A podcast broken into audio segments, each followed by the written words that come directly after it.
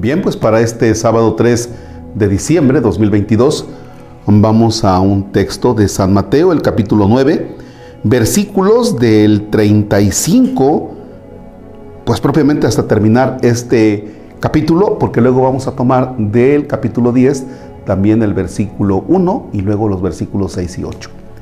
En el nombre del Padre y del Hijo y del Espíritu Santo. Jesús recorría todas las ciudades y pueblos, enseñaba en sus sinagogas y proclamaba la buena nueva del reino y curaba todas las dolencias y enfermedades. Al contemplar aquel gran gentío, Jesús sintió compasión porque estaban decaídos y desanimados como ovejas sin pastor. Y dijo a sus discípulos, la cosecha es abundante, pero los trabajadores son pocos. Rueguen pues al dueño de la cosecha que envíe trabajadores a recoger su cosecha. Jesús llamó a sus doce discípulos y les dio poder sobre los espíritus impuros para expulsarlos y para curar toda clase de enfermedad y dolencia. A lo largo del camino, proclamen el reino de los cielos, que ya está cerca. Sanen enfermos, resuciten muertos, limpien leprosos y echen los demonios fuera. Ustedes lo recibieron sin pagar, denlo sin cobrar. Palabra del Señor. Gloria a ti, Señor Jesús. Encuentro varios elementos aquí súper interesantes, súper interesantes. Pero el primero de ellos, Jesús va proclamando y dice que siente compasión porque están decaídos como ovejas sin pastor. Primer elemento, Jesús se compadece. ¿Qué es compadecerse? Bueno, es ponerse en los zapatos del otro, o sea, sufrir lo que el otro está sufriendo. Y parece, segundo elemento, que Jesús entra en, ese, en esa sensibilidad tan profunda que entonces llama a los discípulos y les dice, a ver, vayan ustedes, háganlo. O sea, porque tenemos mucho trabajo, pero son pocos los, los trabajadores. Entonces vayan ustedes. Y delega. Eso es lo importante, delega, les dice, a ver, les voy a dar poder a ustedes para que hagan esto mismo, pero vayan por favor, pónganse las pilas. Lo cual es importantísimo. Estos dos elementos, vaya, sin duda que hablan de esa manera de Jesús de mirar el sufrimiento humano. Se compadece y se hace ayudar. Ahora, háganlo ustedes. Pero este elemento que viene es uno muy fuerte, muy fuerte.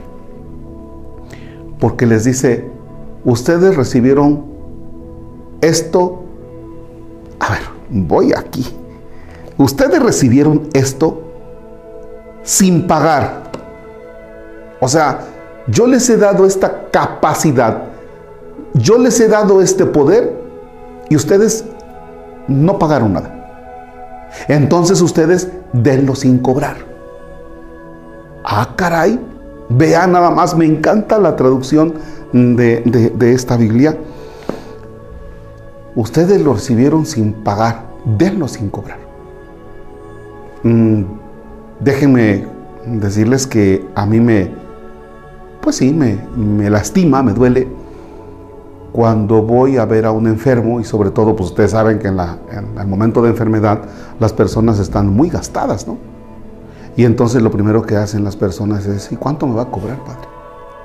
Ah, caray. ¿Qué imagen he dado entonces? ¿Por el sacramento de la unción de los enfermos se cobra? Oye, pues si ya estás sufriendo mucho con tu enfermo, que tienes que llevarlo en taxi, que tienes que esperar la consulta, que el medicamento y que todavía yo te cobre. Padre, y por el difunto, ¿y usted cuánto me va a cobrar? Híjole, esta parte es muy dolorosa. Pero vean nada más la manera en la que habla Jesús. Oye, Marcos Palacios, esto te lo di a ti gratuitamente, no pagaste nada, dalo sin cobrar. Entonces, ¿qué es lo que les quiero pedir a ustedes hoy? Que al terminar esta meditación hagas una oración. Que el padre Marcos sea consciente que a él le dieron el ministerio. Es decir, esto es un servicio y se lo dieron para que lo haga gratuitamente. Oye, ¿y entonces cómo va a comer el padre o de qué va a vivir? Ya habrá otra forma. Ya Dios irá viendo la manera en la que me haga llegar los bienes materiales para administrarlos y para vivir, pero que no vea yo el ministerio como la manera de cobrar. Y esto, esto es doloroso. Entonces, dos aspectos que les voy a pedir. El primero ya se los dije.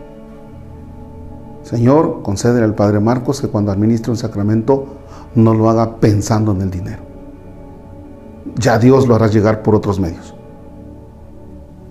Segundo, hoy es el momento de orar, que el Señor nos conceda trabajadores para sus campos, que el Señor nos conceda abundantes vocaciones y que nos conceda santos seminaristas y después santos sacerdotes. Eso se los encomiendo mucho en la oración. El Señor esté con ustedes. La bendición de Dios Todopoderoso, Padre, Hijo y Espíritu Santo desciende y permanezca para siempre. Amén. Que tengan bonito, bonito sábado.